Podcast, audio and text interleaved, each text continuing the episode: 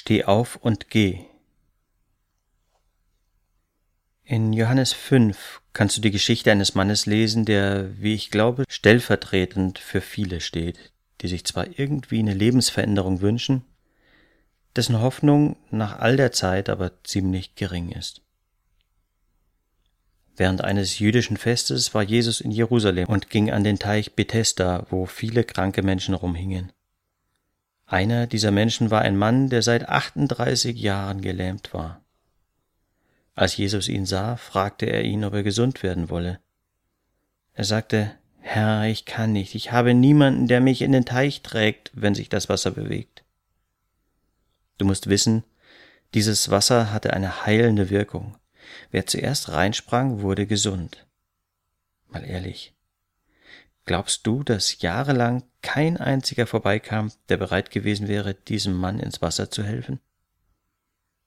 Im Grunde wies dieser Mann jede Eigenverantwortung von sich. Und nicht nur das, er gab anderen auch noch die Schuld daran. Er sagte, während ich noch versuche hineinzugelangen, steigt immer schon ein anderer vor mir hinein. Wie reagierte Jesus darauf? Jesus tat der Mann nicht leid. Stattdessen antwortete er eher streng. Steh auf, nimm deine Matte und geh. Wenn sich in deinem Leben etwas verändern soll, spiel nicht das Opfer deiner Umstände. Gott ist immer bereit, dir zu helfen. Du kannst resignieren oder du kannst täglich neu die Entscheidung treffen, ihm zu vertrauen. Dass das nicht immer leicht ist, ist auch klar. Es ist völlig in Ordnung, auch mal zu heulen, aber steh auf, wenn es an der Zeit ist, aufzustehen.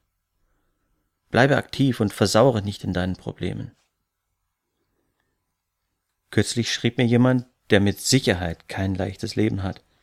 Er schimpfte in einer Tour, erzählte mir, wer ihn alles fies behandelt und wer ihm Unrecht tut.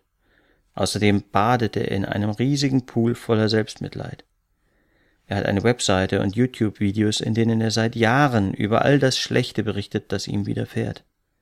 Alles dreht sich um ihn und die Leute, die ihm blöd kommen, werden auch gerne mit vollem Namen genannt, damit sich jeder an ihnen rächen könne.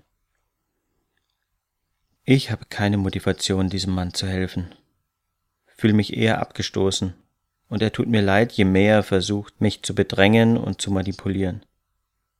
Vielleicht geht es Gott auch mal so. Ich glaube, jeder von uns hat mindestens einen Bereich in seinem Leben, wo er sich ganz ähnlich verhält, wo er sich Veränderung wünscht, aber resigniert hat. Sprich mit Gott heute doch mal ganz gezielt darüber. Geh dem Thema nicht aus dem Weg, sondern geh es an. Alles Liebe, deine Mandy. Das war ein Blogbeitrag von www.gekreuzsiegt.de vom 10. Juli 2015.